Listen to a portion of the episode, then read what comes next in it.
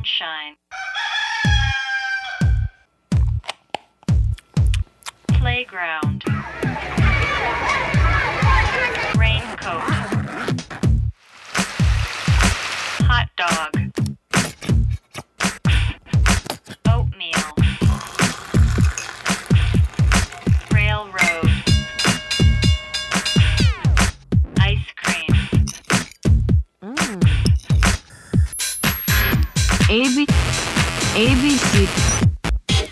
Darian. 大家好，这里是 ABC Darian 初学者电台。初学者电台是一档由 ABC 艺术书展创办的播客节目。我们鼓励大家从头开始做一件事儿，并且在任何感兴趣的领域开启个人的研究和实践。我是本期节目的主持人小门。我是周月。今天这期节目，我们想聊聊在疫情让国际交通变得不方便的情况下，自出版人都是怎么跨国参加书展的。这是一个就是有点行业内的话题。这次我们的两位嘉宾，一位是呃现在在柏林 Dogs 的主理人一之，和在巴黎真怡书房的主理人真怡本人时珍，然后来跟我们两个聊一聊，在疫情的这个时间里面是怎么样，就是更好的去参加书展的这样的一个活动，包括可能跟我们介绍一下，呃现在在欧洲这个国际艺术书展的情况是怎么样的。嗯，疫情后的恢复情况是怎？呃，我是在柏林的两只狗中间的一只啊。我们其实是以一个德国和中国两边交换的模式。那我们家另外一只狗它是常住在北京，呃，我是常住在柏林。虽然在疫情之前的话呢，我们是用两边飞的方式。那现在的话，由于疫情的关系呢，呃，让我飞是不太可能了。嗯，我已经在。欧洲差不多滞留了大概有两年的时间了，就是这个疫情的反反复复啊，以及呃买不起飞机票这样很主要的原因，一般是我们家另外一只狗它花了更多的时间去处理国内的书展以及国内活动的事宜，那么我在这边可能会更多的去做一些沟通和策划的工作，比如说我们现在在嗯 Doghood 嗯野狗书店。呃，会有一个德国独立出版的一个迷你展览，那么我们是计划在十二月底进行的。呃，大量的这个沟通和策划写作都是我在负责。我们家另一只狗的话，它可能更多的是去处理一些包括运输，呃，包括这个线下的一些出席，或者是嗯，在活动上面的一个现场沟通的。呃，一个角色，呃，完全没有想到说疫情会持续这么长的时间。看目前来讲的话，可能我们会需要去寻求一些新的沟通方式、新的出版模式，或者说是举行活动的呃新的想法。这个是在德国的情况，可以让时珍说一下在法国情，因为我们德国比比法国惨多了，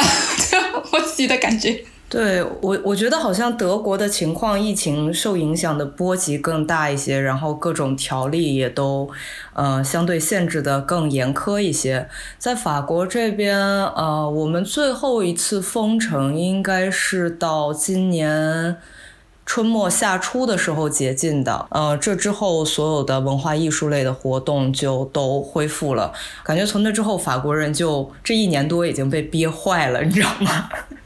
然后就开启了那种什么二倍速、三倍速的那种工作模式。法国人就是格外的喜欢浪，你们知道吗？然后就是在家里被憋了一年多以后，然后就是浑身的那种劲儿没有地方使，然后就很多很多好玩的小活动冒出来。然后还有再就是呃，书展，像巴黎的 Mad Multiple Art Days，然后 Unseen Polycopies Paris Photo，然后这些就都又回来了嘛。然后感觉大家就是很开心的一个状。状态，嗯，毕竟就是隔了那么久，呃，线下的这种文娱生活一片荒凉，然后现在就终于，呃，所有东西都回来了。但是其实也有一个呃滞后的问题吧，我觉得，呃，就因为二零二零年基本上我觉得整个欧洲都是停摆的嘛，然后现在虽然说很多线下的活动在法国这边已经恢复了，但是还牵扯到像尤其出版这一块儿，呃，比较什么的，就是。物流这个事情，呃，但凡是国际物流，就不说从中国到欧洲了，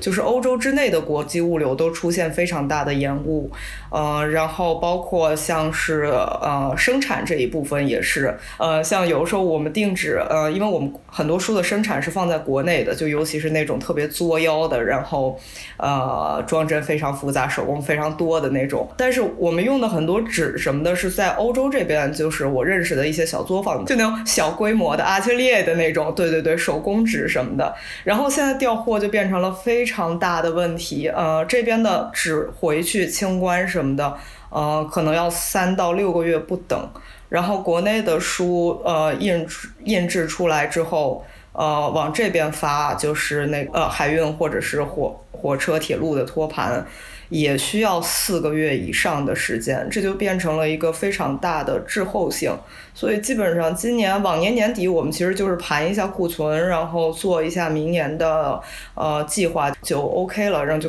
欢欢喜喜过大年。但是感觉今年从十一月份开始到现在，就不停的在扫尾，呃，天天在跟物流啊、什么海关处理这些事情，就其实还挺头大的，也是后疫情时候一个影响吧。我觉得这个东西可能还是会要持续一段时间的这种状态。我们的情况跟时针其实正好是相反的，因为我们有很多书呢，它是手工制作，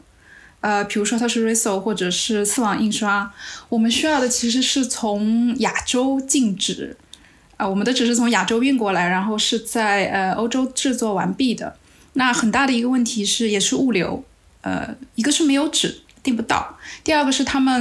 嗯亚洲的生产商的话，对于这样的小批量，他不愿意去费这个精力去做，因为可很可能他有在这个物流途中，他会有一个丢失的问题，或者说啊，你的批量定的非常小，你的纸张可能只需要五百到一千，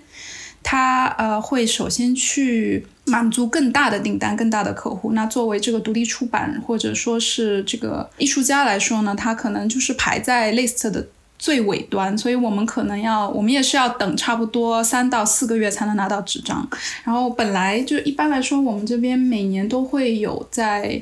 呃 release 的新书，比如说九月份一般我们会 release Forked 的最新一期 fork Magazine，今年只要一月份才能到。嗯，我之前就是也沟通我们 ABC 书展的一些参展方，包括澳大利亚呀，尤其是疫情严重的时候，印度那边也是他们都说。因为 lockdown，所以出不了门，就是邮递员不能上门取件，所以发货也受影响。但是他们也有的说，就是销量挺好的，就并没有影响到销售，因为大家出不了门，就是订单变多了。就大家反而更加愿意在家里面对看书，嗯，像出版呀、发行、销售这一条龙的一个工作流程都受到了影响，是吧？我们想知道你们后来有什么调整和应对的方法吗？就销售的这个事儿，我觉得我今年开始有点琢磨过来味儿了，呃，因为去年确实就像小门说的，呃，没没太受什么影响，甚至去年做决算的时候，发现好像营业额还比之前好了那么一丢丢，然后总结了一下，是因为对，是因为我自己不到处乱跑了。就是在家待了老老实实待了一整年，就是所有的差旅费什么这一部分就给节流了。呃，但是今年我明显觉得好像受打击会比较大，在销售和发行上面，包括书商呃，然后独立书店他们订货都会更加的谨慎，甚至是有一些可能呃体量不那么大的书店，他们现在是不再进新书了，就是持一个观望的态度。嗯，因为疫情带来的一些不确定性，再加上，呃，可能也确实是我们法国不太争气，动不动就要封城，就要宵禁，然后就要关那些什么非必要营业场所，所以大家的态度相对是保守一些的吧。我觉得今年是真的感感受到有点难了。嗯，但是挺好玩的事儿，分享一个吧。呃，疫情之后这个工作模式的转变。呃，我开发出来了一种新的建印方式，叫 Zoom 建印。对，因为人回不去国内，然后呃，去年是去年印李朗那本书的时候，呃，因为那本书我们是用了一个新的油墨配比，然后在印刷的时候我就会有点不太放心，因为又是在一个很熟的印刷厂做的，呃，然后当时我就跟我们设计师说，我说，呃，你到那儿你能不能就给我开一个视频，因为我想看一下就是那个油墨出来那个密度的。反馈那个效果怎么样？当时沟通嘛，因为机器一旦开了，它不可能说停了，等我算完了这一堆破玩意儿，然后我再告诉人家，人家再开呢，估计我们就直接进黑名单了。呃，然后所以就在 Zoom 上，然后我发现很好玩的一个事情就是，呃，我们现在所用的一切线上即时通讯软件，它是会自动校色的。就是我看到的那个机台的那个通道和它实际的是不一样，因为它自动校色，再加上机台那个灯是呃就是标准的那个光线灯嘛，然后我就一直看着它是偏冷，然后我说推那那个红道红道往上推往上推，最后设计师已经在那崩溃了，跟我说别再推了，你再推你这本书印出来都是红的。呃，像手机或者说电脑，它摄像头的那个精准度本来就不是特别高嘛，而且现在这些就是即时通讯的软件，它都有美颜功能的。我发现，就是像 Zoom 和腾讯会议好像都有美颜功能。对，刚刚说到那个销量的问题，我也想问一下珍怡，因为你刚刚参加完，应该是。半个月前吧，刚参加完那个巴黎的 Polycopies 的这个书展，摄影书展。然后去年有办吗？就是还是说今年刚恢复？呃，去年没有，去年停办了。呃，因为正好是去年在十月底的时候二次封城嘛。嗯，所以今年你去参加，就是整个书展的氛围，然后呃观众的反应，包括销量怎么样呢？就别提了。集体失策，集体判断失策。我我们做之前，我和周月想的是，就是感觉疫情结束，因为观众和展方应该都特别想参加这种活动，肯定销量和就是参与量都特别大。我们也预判错了，是吧？对这事儿。没没有，你们预判对了，是我们预判错了，而且是那种群体性失误。这事儿得倒回九月份去说，呃，基本上是从九月份开始，这欧洲这边所有的这种大型活动复苏嘛。你像九月份大型撞车现场，什么 Freeze 呀、Photo London 啊、Art Basel 这些，呃，然后九月份我们回来做了第一个线下的比较大的活动，是那个在巴黎的 Mad。呃，它不算是一个书展，它是更多偏 multiple 的东西。呃，卖的就还正常，反正卖的一直也销量就是不温不火。呃，但是当时就感觉到，嗯，和以前的气氛不太一样，但是又觉得啊，也 OK，就是比起往年卖的的销售什么的都还正常，人流量什么的也是正常的。呃，就没多想。然后接下来一个比较大的活动是 Unseen，就是是摄影书这一部分。呃，在阿姆斯特丹的那个 Unseen 的那个博览会。昂信集体特别惨烈的挂掉了，然后就那个时候开始感觉说，哎，好像这边的市场并不是复苏，就只是活动复苏了。呃，大家状态就是都很开心，因为见到了一两年没见的这些朋友们，观众来也都是一个很开心的状态，然后也会跟他们聊啊，这一年都发生了什么呀什么的。呃，但是除了开心以外吧，就是没啥了，就光剩下开心了，就是光搁那儿乐了。然后 on 信之后，就是大概九月、十月，呃，两个月都不，就是都没有那种回暖的那个趋势，整个销售这一部分，而且是感觉越来越在往冰点走，所以在。呃，Polycopies 同时是 Paris Photo 嘛，就是巴黎的一个影像季，所以影像季这些活动，包括同时它其实还有那个 Offprint，嗯，然后就大家都是一个相对悲观的态度，就觉得啊，就这样了，就呃和和之前的 o n Scene 什么的差不多吧，因为其实就是欧洲这边，我觉得出版人的圈子也很小嘛，然后就是就是这一坨人从这儿到那儿再到那儿，就天天跟逛大街一样。所以大家就都没有准备，就都觉得那种啊，这反正就是一个每年必须的打卡任务，来了就行了。反正我问了左邻右舍所有认识的出版人，大家都是这种心态，就是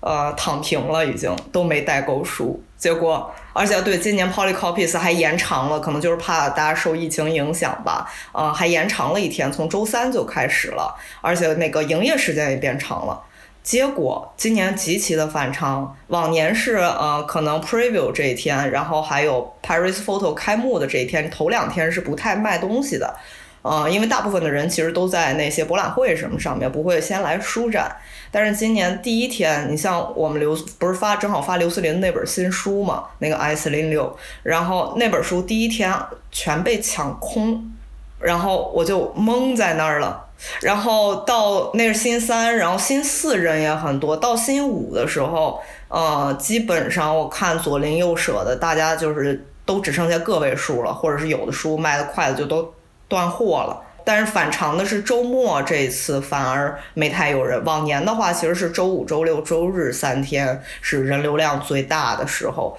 然后今年反而是周六，尤其是周日是特挺安静的，有点反常。总体来说，今年 Polycopies 的表现特别好，来的人也都是那种非常开心的状态。那些观众，嗯，也更愿意跟你去交流。购买力相对往年来说的话，不好说。今年 Polycopies 特别出挑，我觉得是因为感谢其他博览会的衬托，就是其他的实在是太不太不行了，就是在销售上，所以衬得它卖的特别好。但是如果你说是跟往年、跟一八年、一九年。呃，COVID 之前去对比的话，好像稍微有一点点减弱，我感觉。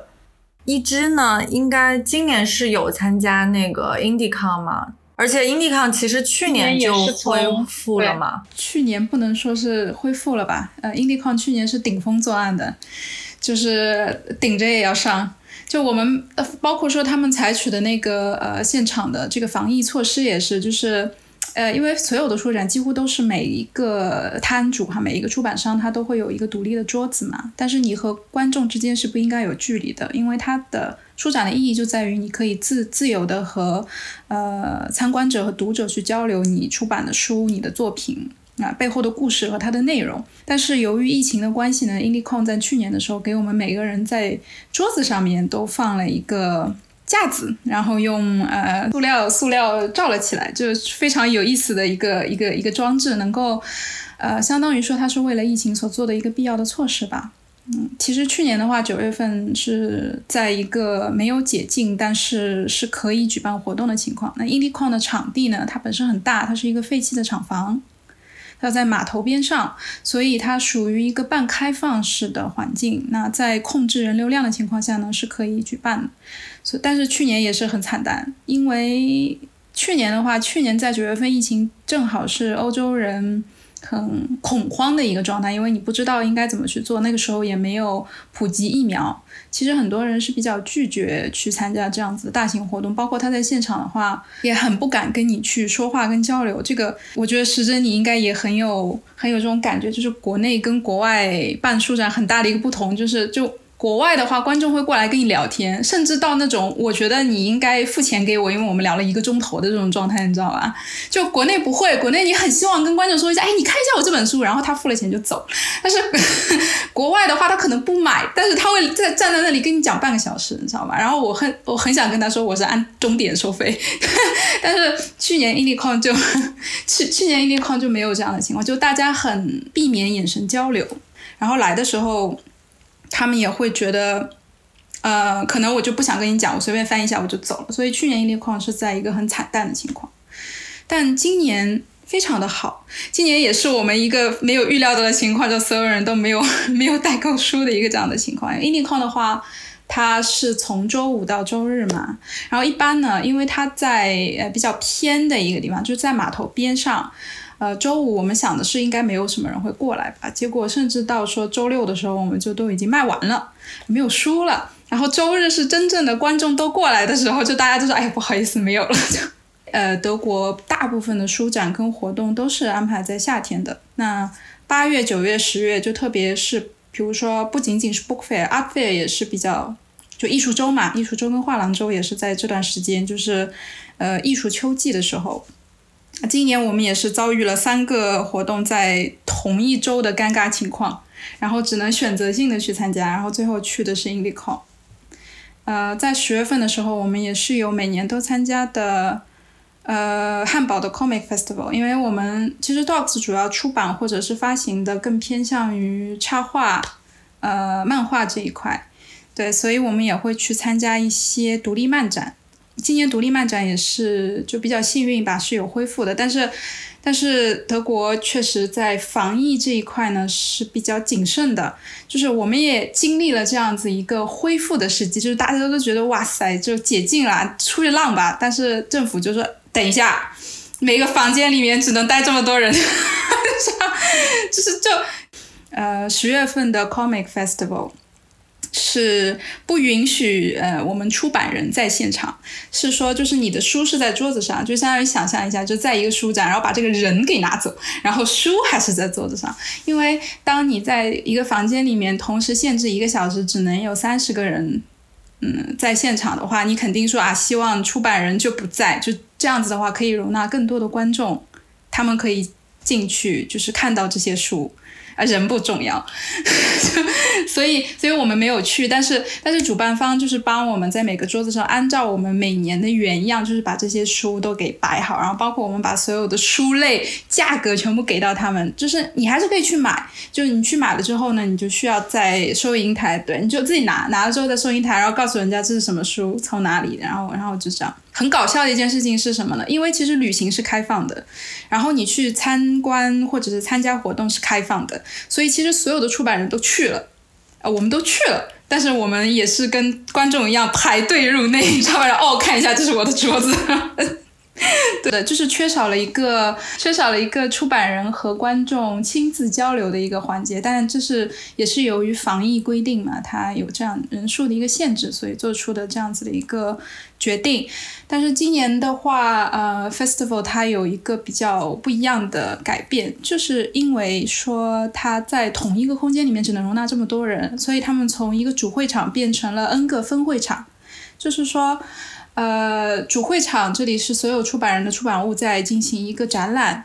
就可能它不再像是一个 fair，像是一个展览的方式，但是同时在其他的地方，其他的画廊或者其他的小型书店，在这个城市里面同时在举行着各种各样不一样的活动。比如说有一些是朗读会，有一些是新书的一些 release，或者是一些呃小的漫画的一些展览，或者说是一些签售的活动。它就是把同一个空间的活动呢分散到了不一样的空间去。我有一个小小的问题，哎，不好意思插一句，我想问一只，呃，就是你说的这种裂变的方式，嗯，因为巴黎也出现了，就是今年十一月份的 Offprint，他们每年是在巴黎美院，今年可能也是出于同样的考虑吧，具体我不太清楚，呃，也是从一个主会场裂变成了很多很多在呃巴黎街区里面的呃书店啊、画廊啊这种形式。嗯，我想问一只的是，就是在德国那边这种裂变之后的形式，嗯，大家的反馈是什么样子啊？就是是觉得大家参与度更高了，人们的热情更多了，能带动很多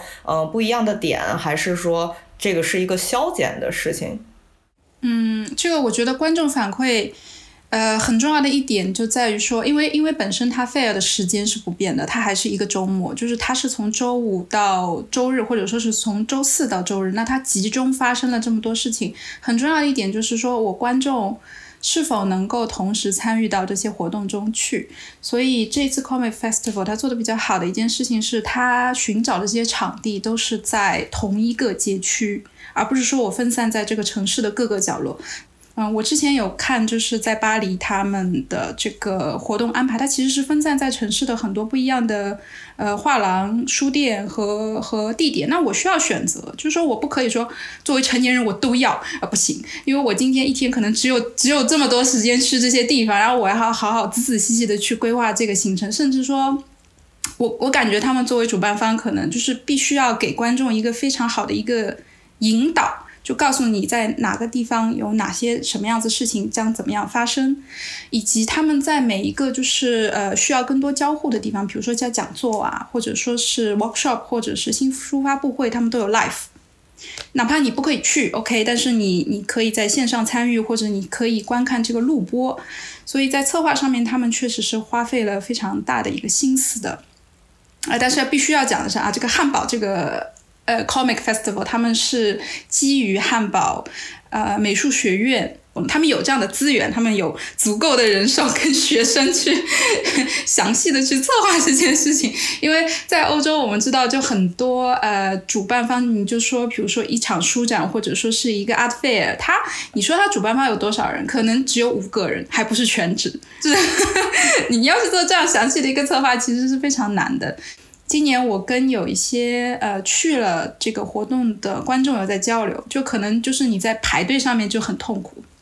呃，因为有一些肯定是比较火热的一些场合或者一些活动嘛，大家都想去。比如说你喜欢的漫画家的签售活动，你可能就今年只见过他一次哦，好想去，所有人都想去。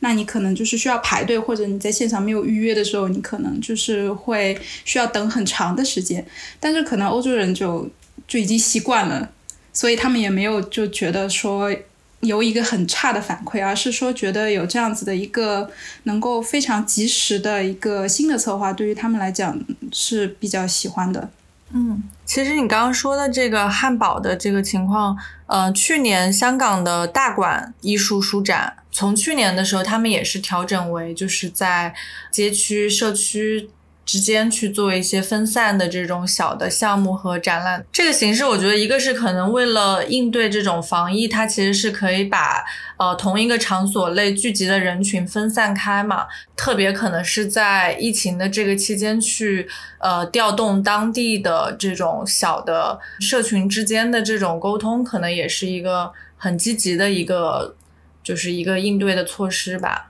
对，我觉得是这个样子。我了解，他去年跟今年的话，都有一个有本地艺术家或者本地出版人跟国际艺术家出版人的互帮互助的形式。就是说，你可以寄书给他们，然后不是大馆亲自进行一个托管，而是说他帮你找一个 partner，找一个 buddy。比如说，我们跟那个 Forest 很熟悉嘛，我可以跟 Forest 说。呃，Forest 能不能帮我们照顾这个东西？然后我们通过大馆把东西给你，然后在现场的时候呢，我们这个桌子一人一半啊，你放你的一半，我放我的一半，然后你在现场帮我们看顾这样。我想象可能就是因为大馆他想通过这样子的一个方式，同时支持国际和本地的两边的艺术家，因为参展费用其实说真的不便宜。呃，任何一场展览的话，对于这个小型出版人来说呢，这个展览费用也是一笔开支。那这样可以帮本地艺术家减少这个他的成本，那同时呢，也不需要我们国际艺术家亲自去到现场，就是他可以更好的就是去帮我们管理和介绍他的这个书，包括呃大馆帮我们建立了联系，或者我们自己建立了联系之后呢。嗯，我们可以详细的去告诉这位本地的呃 body 这位出版人，我们的出版物是什么，而不是通过一个呃我们不认识或者是我们不能直接接触到的志愿者去帮助我们去呃介绍我们的出版物。其实对于国际出版人，就我自己来讲的话，我是非常喜欢这样子的一个方式的。同时也弥补了我自己不能去现场交朋友的一个心态。我觉得这就有点像小时候上学的时候，老师给你安排同桌，然后就是那种一帮一一对红。因为我们是也是因为疫情，很多国外的出版社不能过来参加书展，但是我们处理的方式是让他们把书寄过来，然后 ABC 就是我们自己同事和志愿者一起管理这一个范围内的代售书，但那个确实。很需要精力，而且就是因为书太多了，所以你拿到手的就不是说一对一的，他告诉你这本书是什么内容，而是说都要整理成一小段文字，然后有的时候是外国的嘛，你还要给它翻译出来，所以他的理解肯定是相对来说片面一点的。嗯，然后呃，因为其实你们已经开放就是欧洲之间各国之间的这个旅行了，你们有就是跨国的旅行去参加其他的一些活动吗？还是说这个可能目前来说跨国旅行还是会，呃比较谨慎。你们能申请那个疫苗护照吗？欧洲的什么数字证明？新冠数字证明？都都是用的，我们都有的。嗯，我们有去九月份之后有去阿姆的那个昂信跨国参加书展。现在我觉得问题，所谓的问题了，就它不是在旅行本身上面。呃，旅行最多你就是做个 PCR 嘛，然后有的严格一点的可能需要什么二十四小时或者三十六小时 PCR。呃加疫苗护照，我觉得这个不是问题。我觉得问题是在于，呃，本身对于我们这种很小型的呃出版人来讲，呃，这些旅行差旅，然后它所产生的一个成本的费用，可能我觉得大家更多的还是在一个经济上的考量吧，经济因素，因为毕竟这边大家也不知道还要多久这个疫情才能过去，嗯，就还是。得要精打细算、细水长流一些。嗯，包括我跟这次 Polycopy 其实有很多欧洲其他地方过来的出版人，像是从意大利啊、从奥地利呀啊，甚至还有从英国过来的书商。嗯，我们也有在聊，听到比较多的反馈是这样，就是因为不知道未来还要有多久现在这样的呃不太明朗的生活，所以可能大家更倾向于是比较保守的一些选项。那其实，比如说欧洲发生了这么多的书展，同时都有售卖的机会，或者同时他们也可能会联系到你们。像这种情况下，你们一般怎么选择？就正好我跟时针是两个不同的领域嘛。时针的话就是摄影与，那我们的话呢是插画和漫画这一块的领域。我们去参加一个书展，无论是亚洲还是欧洲的。最主要的一个考虑的因素是我想不想去这个城市玩，这是这是真的，这这是这是一句大实话。就比如说你说呃，我会最想去的一些城市，比如说像阿姆斯特丹或者是罗马，罗马我们经常去参加，或者是呃每年我们都会去参加意大利 Bologna 的 Fruit，包括在国内也是一样的。呃，我们最会想去的地方，其实每年我们会经常去上海。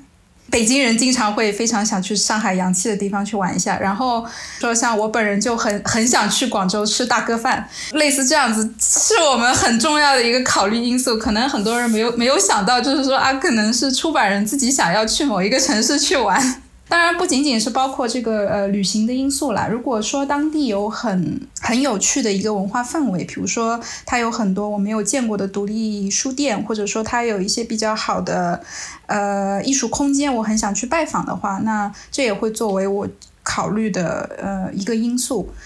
嗯，另外一个就是看它的一个策划，就比如说它是否是一个大型书展，它是否值得我去进行一个五天的差旅，因为费用毕竟还是需要我自己去承担。那么除了在书展本身，我可以呃能够建立一些其他什么样子的联系，比如说我是否可以跟我想要合作的艺术家见面。呃，或者说，我是不是有被邀请去参加一些呃 workshop 或者是呃分享会的活动，或者说是主办方有在经济上对我们有一些支援，或者想为我们办一些特别的策划，这些其实都是我们在欧洲参加书展的时候会呃比较仔细的去考虑到的一些因素，因为。我跟时珍，我们两个人应该都是做独立出版，不是一连两年了。就我们已经是过了，就当初就是精力旺盛，不管怎么说都要玩一下的这种精神。我们可能更多的考虑的是一个呃未来的长期的运营，以及为我们团队去进行一个，就你不能让团队自己掏钱包吃饭吧，对吧？就你你必须要考虑到说，在玩的开心的同时，你如果如何能够就是去承担这样子的一部分成本，我们也有。很多是其实是很好的，嗯，书展，但是我们有说啊，我们没有办法去参加的。比如说，对于我来讲，就是每年我都非常想去瑞士，但是很贵，所以都 没有去参加的这样的一个情况。对 对对，我觉得一直已经说的很全面了，嗯，基本上这也是我们会考虑的一些点吧。呃，除此以外，可能我们还会额外关注的，呃，比较多的一点是这个书展本身的氛围是什么样子。这可能是我自己性格的原因，就是我还是比较喜欢那种热闹的、会整活儿的那种、那种、那种书展，你知道吗？我不喜欢那种老老实实、大家特别冷静坐在那儿，然后一本正经的去介绍，这种我受不了。呃，然后还有一点会考虑的就是这个书展的开放时间。呃，就是他每天的这个所谓我们要上班的一个营业时间，那种每天上班超过十个小时的，我受不大了。因为我觉得，就是其实大家来书展，就是是觉得很好玩的一个事儿啊。可能有比如说几十个或者一百多个摊位，然后我一个一个的逛下来。呃，作为读者，他是在接受不同的信息；但是作为就是展方，我们其实是在进行一个长时间的重复性的劳动的。因为你来一波人，你可能是介绍这几本书，因为我们不可能是什么一百本书轮着换，对吧？我们可能就那么几本书，然后就一直是在重复这些东西。那我觉得我自己比较好的一个状态，可能就是每天，呃，三到四个小时，我可以保持一个情绪非常饱满，愿意跟人去交流、去聊天的这个状态。基本上，我觉得四个小时，或者是有的时候休息的好的话，可能五个小时也能坚持一下。呃，超过了这个时候，如果说还是人非常多，然后很多问题，你这时候就会进入一个疲惫期。然后，其实这种工作状态是我自己不太喜欢的。呃，因为可能是我自己累了，然后我就会觉得你咋那么多问题呀？就是会把这种负面的情绪带出来。虽然我们现在可能没有办法，就是很便利的去到国外参加书展，但是如果未来就是在这个情况明朗之后，嗯、你们两个会有什么就是你们私私人非常喜欢、非常想要推荐给大家去参加的书展吗？影像类的，尤其是关注摄影这一块的，呃，我觉得一定要来一次阿尔勒的那个 Cosmos。呃，但是现在一个很大的问题是，不知道 Cosmos 之后还会不会有。但是不管怎么说，就是这个书展是我觉得非常非常特别的一个书展。呃，它对我来说就是属于那种大家很放松，因为它战线非常长，它跟阿尔勒摄影节是同期的开幕周，呃，它大概是从周二还是周三开始，一直到周六，呃，而且每天的时长也很长，但大家整个那个状态是在一个像度假一样的那种心态，因为正好是七月初，就天儿刚暖和起来，然后普罗旺斯也是天儿最好的时候，呃，再加上整个的氛围就是好吃好喝的，呃，就是特别好玩儿，而且我觉得它就是包容性很强，呃，你想搞什么幺蛾子，大家都可以。呃，就是你知道，就是那种慈父的眼神、慈母的眼神看着你，让人家嗯整吧。但同样的，就是呃，比如说像今年我们上个月在 Polycopies 做了一个那个 Last Copy Auction 嘛，就是因为卖的很好，是一个 All Sold Out Edition，就是我们所有东西都卖空了，嗯、所以就想说，哎，搞点活儿吧，最后一天也没有什么东西可以卖了，嗯，然后所以就定了，当时我们是有四本书卖空嘛，就是还只剩下最后一本了，呃，然后就订了四瓶香槟，然后就说呢，我们最后就这个拍卖无底价拍卖，然后最后竞价到什么时候就呃就这样，因为我们书是从来不打折嘛，这样就等于是给大家一个一起庆祝的机会，然后每呃就是每一本书 sold sold out，然后就开一瓶香槟，大家一起庆祝一下。然后结果呢，就是 Polycopies 这个书展整体的气氛是比较冷静的那种，你知道吗？因为在一个船上，然后就是它的体量也比较小一些。呃，就是一开始我站到一个椅子上面，然后我就开始在那儿招呼，而乡里乡亲们看过来了，我们这要开始倒计时拍卖了，所有人就像看猴一样搁那儿看我，我想这女的是疯了吧？后来开始竞价的时候，因为一开始是想说，呃，就是假装是一个特别正儿八经的那种拍卖嘛，然后我还我还现在下面打小抄，就是看那个 Christie's 那个拍卖之前的那一堆 fair warning 是怎么说的，还搁那儿背了十分钟，然后就发现，嗯，怎么大家都不跟我玩儿，然后就留了一个十分钟让大家过来看这个书的时间，然后反正有几个人过来，但不是很多，然后最后等到真的开始卖的时候，发现所有竞价的都是你认识的那些出版人朋友们，全是搁那儿瞎搞热闹的，你知道吗？就是特别冷静，但这种事儿要是在 Cosmos 发生的话，那我觉得可能是跟 ABC 会很像，就是呃一个挑头的，然后所有人就特别热闹，都跟你玩起来了那种。就这个还是我觉得我个人特别喜欢的那种。一只呢？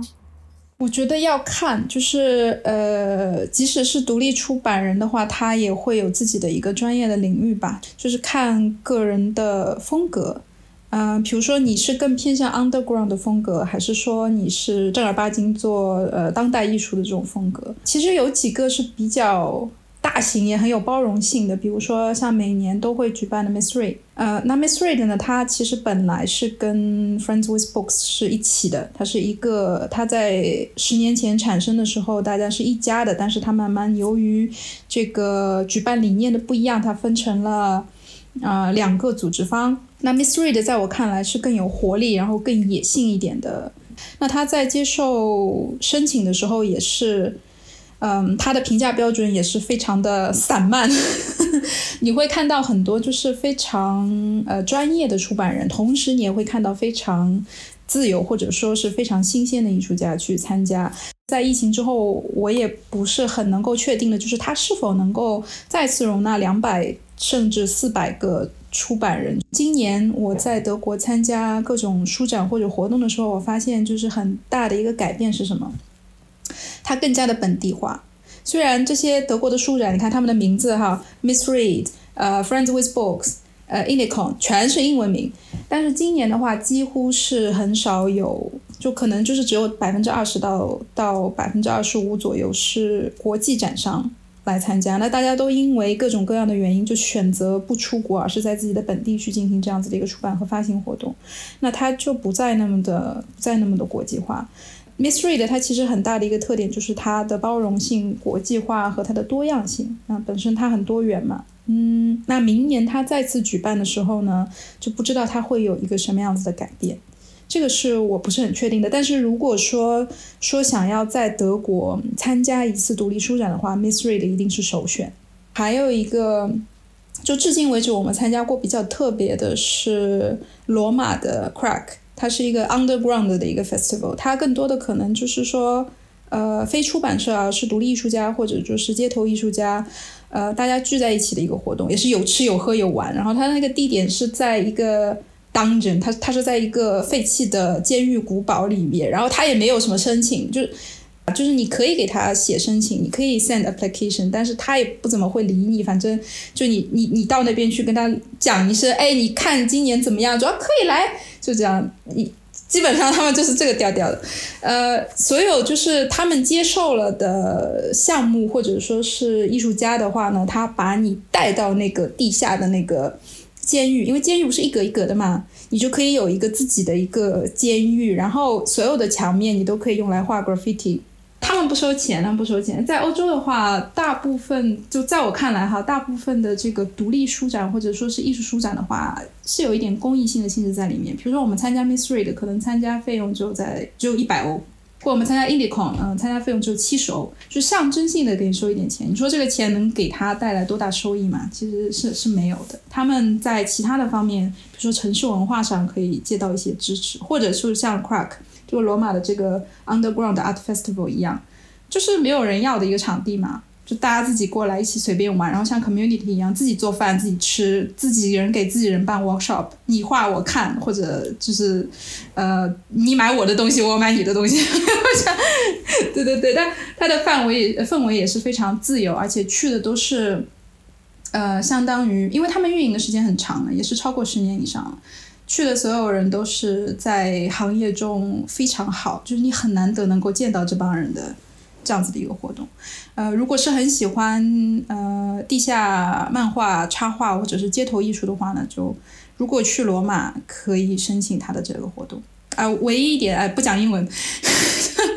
我去法国的时候也是这个样子的。我去法国去了去了几个，去了六个还是七个书店，只有两家是跟我讲英文的啊。那那说回来，就是说你们两家的嗯特别之之处，或者说定位吧，其实呃你们在某种程度上承担了一些，就是两个国家之间的一些文化交流。所以我也很想问一下，就是呃你们在国外的这些艺术书展上，因为可能你们是属于比较小众、比较少数的这种呃亚洲中国的这种呃艺术创作的出版方，嗯。嗯，想知道国外的观众会对中国的艺术独立出版有有哪些嗯看法，或者说他们有什么偏好？对对对。那我们的话呢，因为我们大概三年前开始有自己独立创作的这个呃漫画插画形象《熊熊子》系列，《凶子很有意思，凶子因为他是一个社畜的形象，就是我们一个打工人的心酸的一个一个呃日常生活。但是很有意思的是，在德国它被解读成了另一种文化，就是女性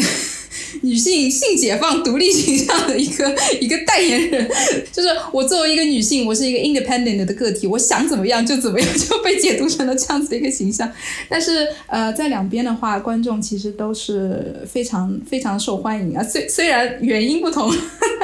但是这个在两边都是比较受欢迎的一个 image。但我觉得刚才一直说到一个点很有意思，就是说在国内，在中国，呃，和在欧洲这边，呃，观众对于作者不一样的一个认知理解，我觉得这是特别好玩的一个点。呃，因为我们合作的艺术家很多是那种很年轻的艺术家，像郭英光啊，像王巨岩啊这些，呃，也有一些就是已经大家都在国内耳熟能详的，比如说像李朗、孙远初、黄小亮。呃，但是就是在国内的话，可能就是会比较分开吧。就是有的人真的就是因为呃喜欢呃像喜欢黎叔的作品，喜欢演出的作品，小亮的喜欢了很多年，然后所以他来是因为这个作者，呃他来到这里看了这本书，然后觉得哎这本书我也喜欢，然后有可能会发生一个购买，也有可能不会购买。呃，这是一个国内会比较独特的现象，因为就是大家是在同样的一个呃文化环境里边长大的，呃，或者说是在这个里面生活的。但是当这些书来到了国外之后，对于欧洲的观众来说，绝大多数他们可能是并不知道这些作者是谁。这也是我觉得，呃，一开始我们给自己的定位就是去挖掘一些新的年轻的作者的一个动机。就我觉得这是一个很。呃，很好的一个事情就是，嗯，在欧洲这边很多观众的眼里面，呃，他是抹平掉了这个所谓的呃艺术创作者的一个呃名声。也也不是说名声，就是说，呃，你的位置在哪儿？你是一个呃年轻的艺术家，你是一个初出茅庐的创作者，还是说你是一个呃已经有一定成就，或者是你走到职业呃中中上区的那样一个状态？他不会去考虑那个，而是更多的他可以直接去进入到你的作品去进行一个呃作品的观看和一个解读。这是我觉得两边会不太一样的地方。呃，再就是说句实话，对于呃中国的当代。影像，嗯，就不只是说静态摄影，嗯，当代影像，包括我们在准备，可能明年会要做一条新的出版线，是跟当代艺术相关的，呃，这些对于中呃中国的创作者在欧洲的主流舞台上面，相对的声音还是不多的，呃，虽然你像做影像出版这一块儿，国内呃肯定在杂志这就不用说了，然后还有五像啊 Thin Paper，包括呃 ABC 的平台也有很多好的创作者。在不断的被推出来，嗯，但其实这个发生量是远远不够的，嗯，因为我非常呃明显的注意到的一点，就是在这边参加一些书展或者是活动，呃，或者是有的时候去做一些呃 talk 啊，做一些 panel 之类的，呃，当说到中国的当代影像或者说东中国的一些当代艺术创作的时候，呃，除了那些真的已经太大咖的名字以外，其他时候。观众就是你说到哪个作品或者是哪个艺术家，他的眼神是飘的，呃，就是他并没有这个认知。那么我觉得一个事情，呃，做一个事情，你不管听到的反馈是好的声音还是不好的声音，呃，它其实都是一个好事儿，呃，因为它总比没有声音要强的。呃，可能有的人喜欢一就一些书，呃。欧洲这边的观众很喜欢，然后也有一些可能不在他们的这个话题或者兴趣点上，他们表示了一种反感。我觉得这都是好事儿，因为它最起码就是你这个呃东西做出来，你听见响了，你听到了一些声音、一些反馈。那么这个东西不管是好的讨论、不好的讨论，到最后它都会留下来嘛，就是它会有一系列的这个连锁的反应在发生。我觉得这是一个有意思的事儿。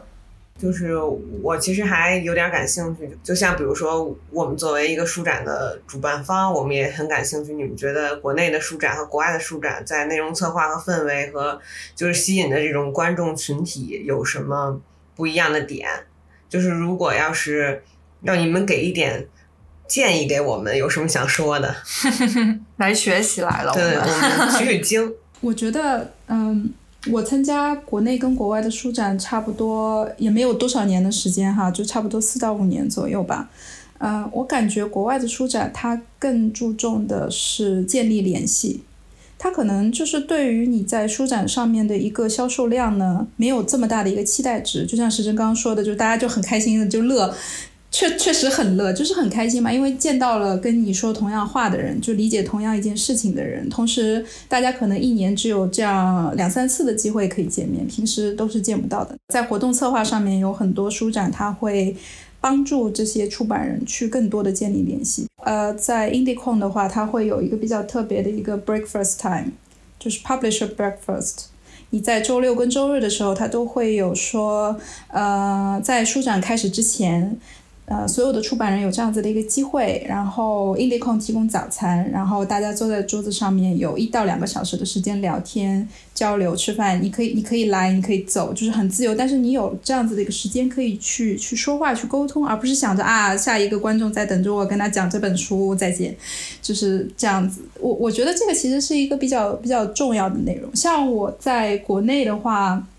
我们去参加书展，首先。能卖得很好，这个成就感是非常重要的。我觉得这一点，这一点是非常好的，也是我在这边的时候，就是有很多欧洲的出版人，他们也会听说，就是在中国独立出版的状态是非常好，所有人都是非常高的评价，就觉得我一定要去中国感受一下。但是我就是觉得，作为一个三到四天的一个活动，我本身只能坐在我的桌子后面和观众进行一个交流，但是对于我想要见到的这些同行，跟我做一样事情，就是说一样语言的人。我少了一点时间能够跟他们去亲自的交流，可能就只能只能去他们摊位那边买一本他们的新书，他们来的时候我送一本我的新书，呃，这样交交流沟通的时间，我觉得是有一些缺乏的。我觉得 A B C 近年来就是在安排这样的活动上面其实是多了很多，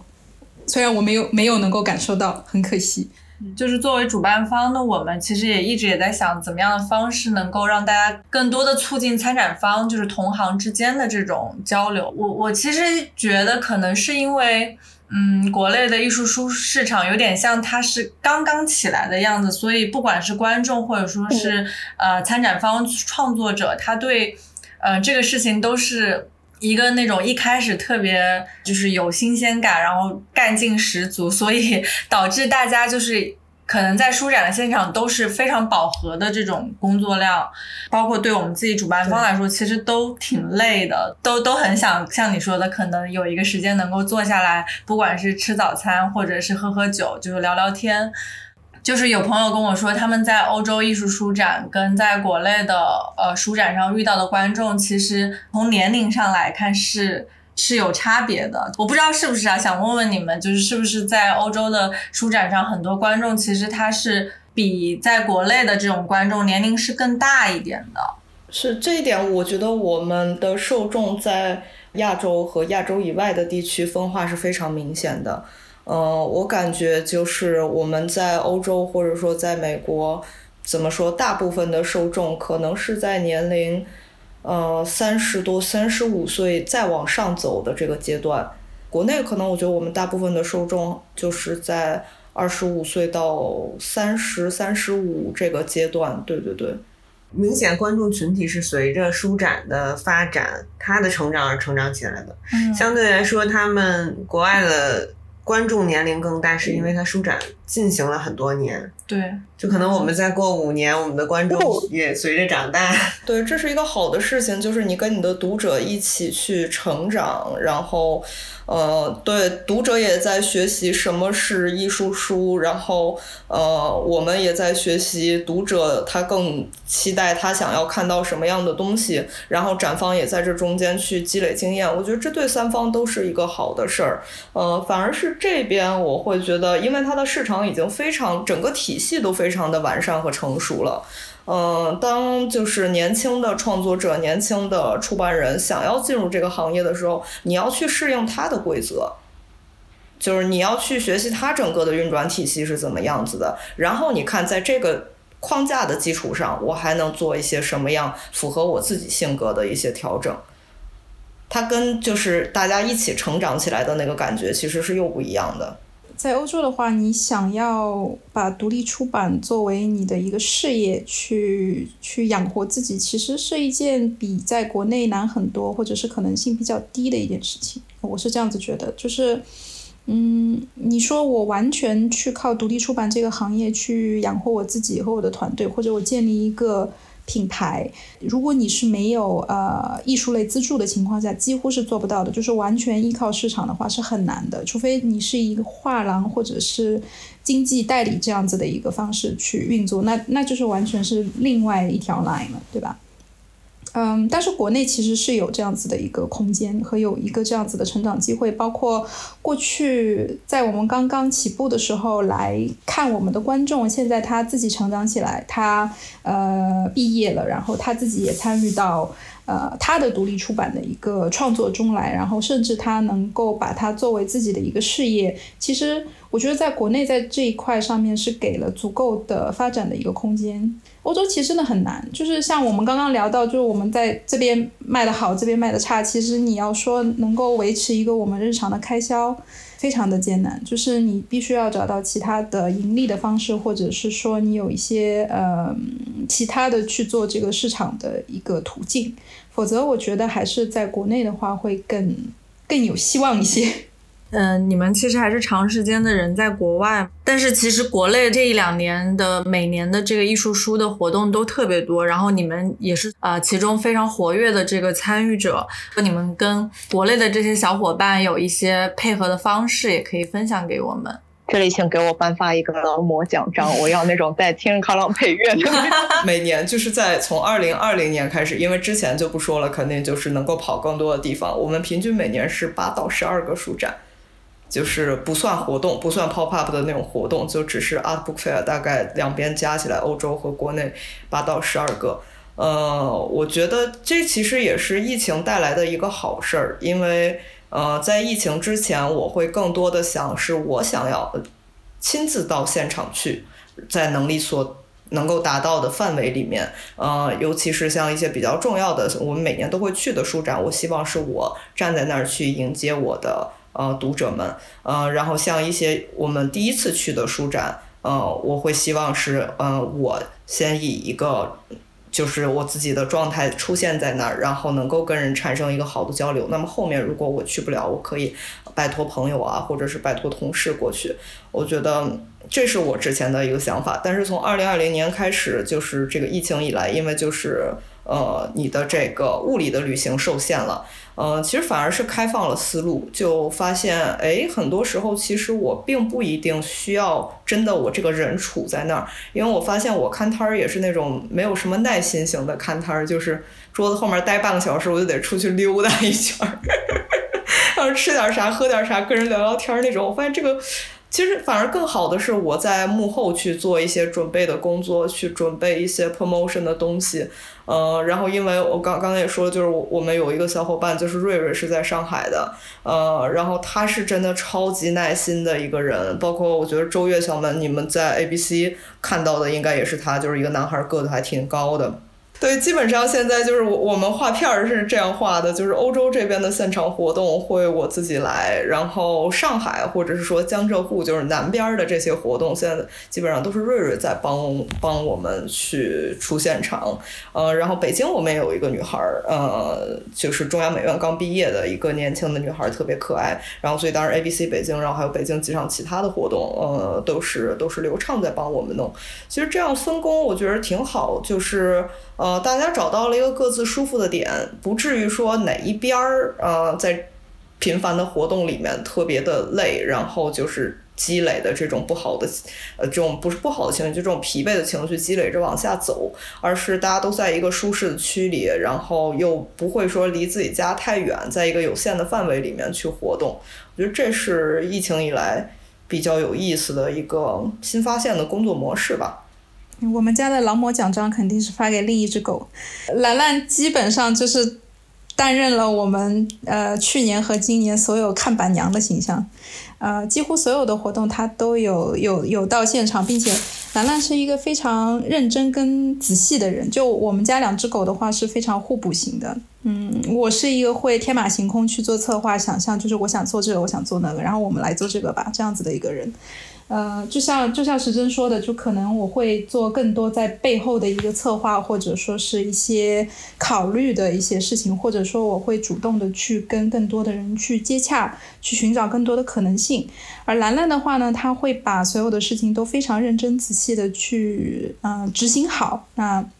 我们两个人其实是不需要不需要担心对方的这一面，因为其实呃独立出版的话，你不管说它多小众多独立，它还是出版。出版其实是一个涉及到非常多细节的东西。呃，这几年里面呢，我们已经找到了一个嗯很舒服的一个合作的方式，包括我们在不同的地方，比如说兰兰一个人去到现场，到比如说到上海。或者是去深圳、去成都这样的城市，他不可能一个人完全所有的东西，但我们就会在现场找，呃，可以帮忙的志愿者，因为，呃，说真的，国内书展的活动，它的体量非常的大，非常的累，就是不是我们在欧洲参加一场活动能够比的。嗯，可能在欧洲，我一个人如果不是特别忙的话，我可能一个人或者朋友偶尔来帮忙的话，可能可以三天都撑下来。国内真的不行，现在。A、B、C 的话，我们要要三到 三到四个人轮轮番上阵，所以其实国内有很多的观众，就是可能在呃前几年的时候还是来看我们的观众，嗯，他们都就是非常愿意参与到我们之中来，从一个参观者的这个身份转变成为一个参展者的身份。呃，他们也很愿意参与到其中。那我觉得这个是对于对于在呃国内独立出版的人或者创作者来讲是很好的一个点，就是你可以找到很多你想要的帮助，而不是说啊所有的事情我都要一个人去办。就像时珍也是嘛，我们都在欧洲，其实有很多事情我们是没有办法到现场去亲自完成的。所有有很多这种对意愿来帮助我们的人，这个是我非常喜欢，就是国内现在这个独立出版环境的一个原因。我们也是因为好多展方他，嗯，就是来到现场不方便，不仅是跨国，有时候跨省也是挺成问题的。所以，嗯，所以有很多活动现在就变成线上的了嘛。呃，国外肯定也有。你们有参加类似于这样的线上书展吗？对，因为 A B C 从去年也是就做了线上版书展的尝试嘛，包括到今年我们又呃完全独立的做了一个线上书展的网站。嗯、其实这个线上书展，我觉得对于我们来说也是在一个探索的阶段，嗯包括我们也很想了解这个线上书展，可能对于参展方来说。它是不是真的有必要，或者说对于观众来说，这个实际中间产生的这种有效的交流，或者说呃有效的这种信息有多少？呃，我我们有参加两次，去年一个是 ABC，当时因为那个呃疫情，北京那个风控的那个问题，然后做过一次线上嘛，当时是，还有就是去年底那个 Photo 上海。嗯，它因为也是要临时取消嘛，然后做了一期线上，这是我们呃为数不多参加过，就作为展方参加的线上书展。呃，然后其他作为读者参与的，像 MoMA 他们其实从二零年开始就一直是在做呃线上 Printed Matters，他们所有活动都挪到了线上。嗯，我最大的感受就是刚才周月说的这个交流的有效性的问题。首先是线上书展的这个形式，其实大家都是很容易分神的。呃，你在拿着手机也好，电脑也好，你刷着刷着就干别的去了。它不像是一个线下书展的环境，就是你其实是有一个所谓的仪式感在里面的。呃，你进到这个场馆以后，你可能在这停留几个小时，这几个小时里面，你就是在大量的去吸取这些图书的信息。呃，不管你是有意识的还是无意识，你就是在干一件事儿，就是看书。但是线上它没有了这个局限之后，它就变得特别发散。嗯，唯一我觉得很新鲜的是 Print Matter 做那个春季书展那一次，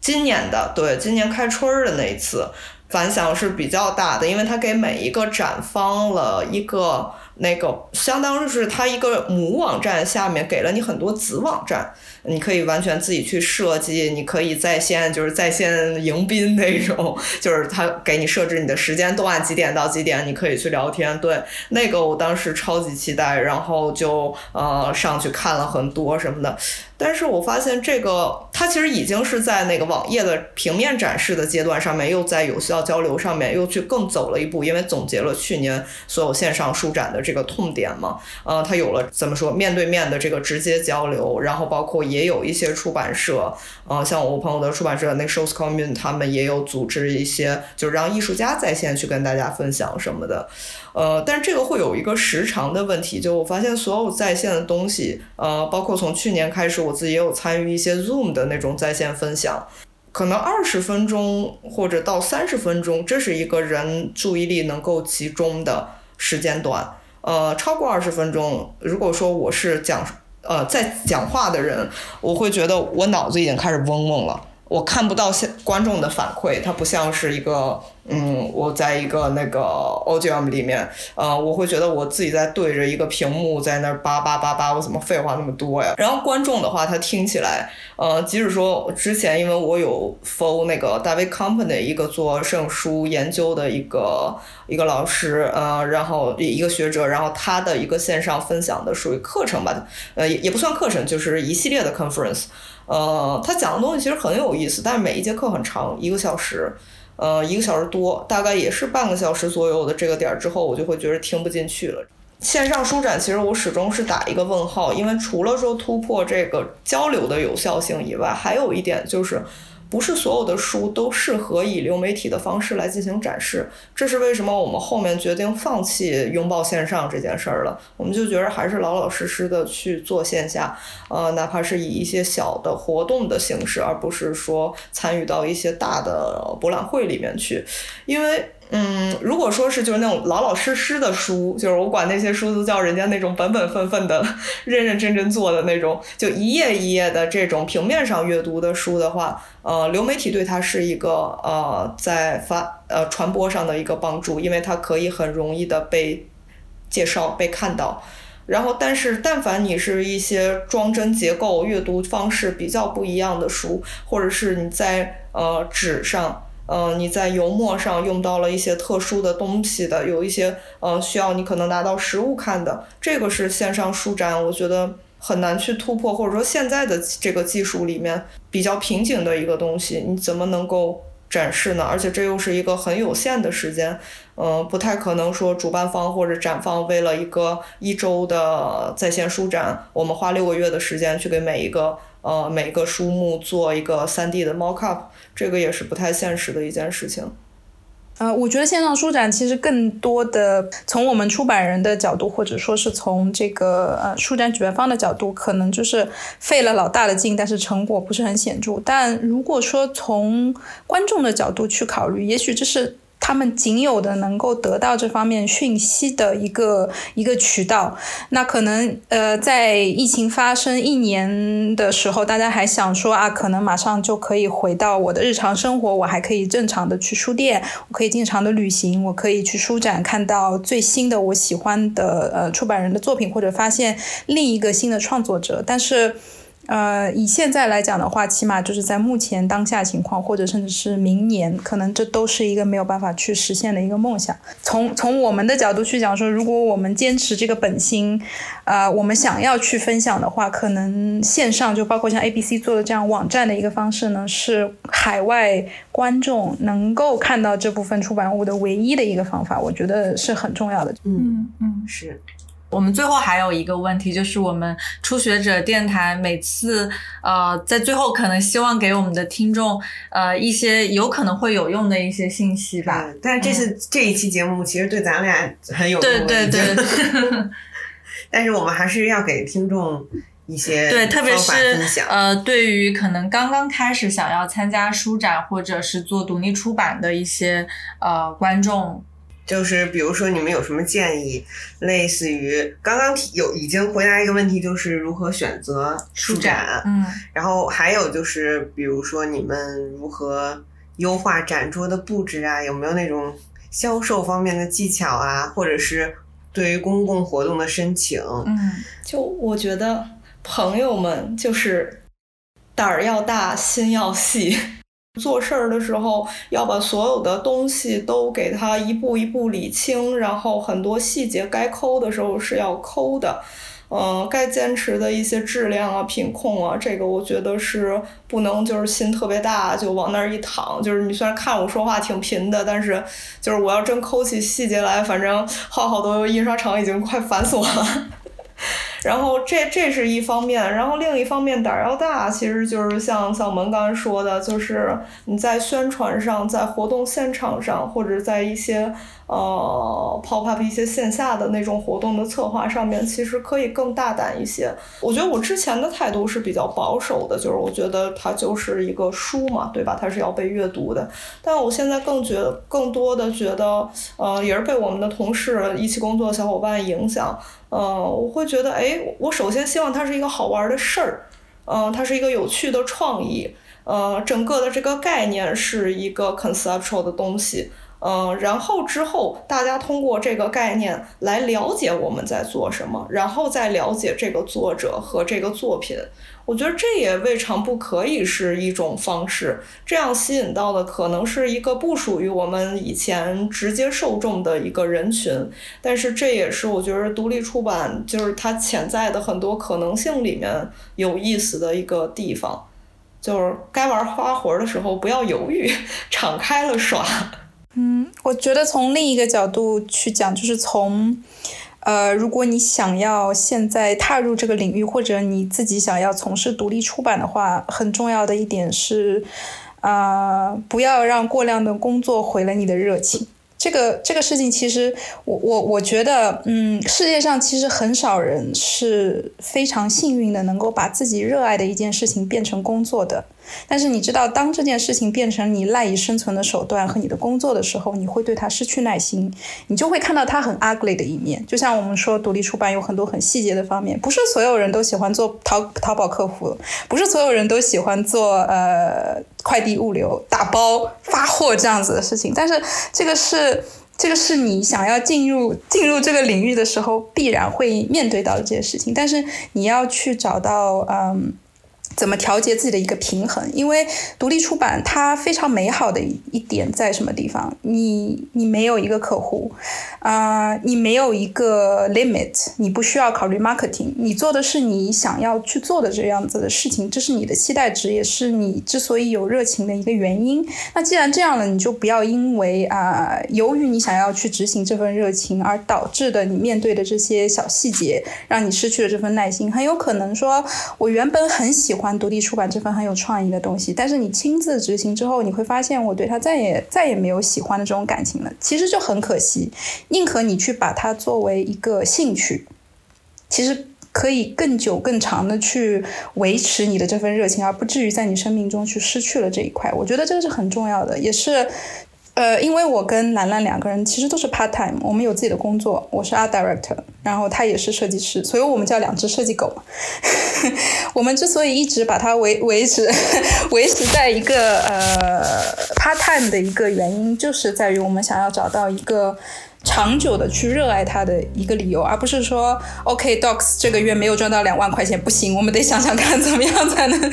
更努力的去推它一把。这样的时候就会觉得，呃，会觉得有一些不耐烦。但是如果说，嗯，可以保持这样子的一个平衡的话呢，其实是最好的。每个人都应该去考虑说，你想要从这份事业中得到一个什么东西。嗯。好的，谢谢，谢谢两位给了我们就是从你们各自不同的视角给出的一些经验之谈吧。嗯，那我们今天这期节目就到这儿了，然后两位可以跟大家 say goodbye，拜拜，拜拜，国内见。好的，拜拜，希望很快见。嗯，明年八月国内见。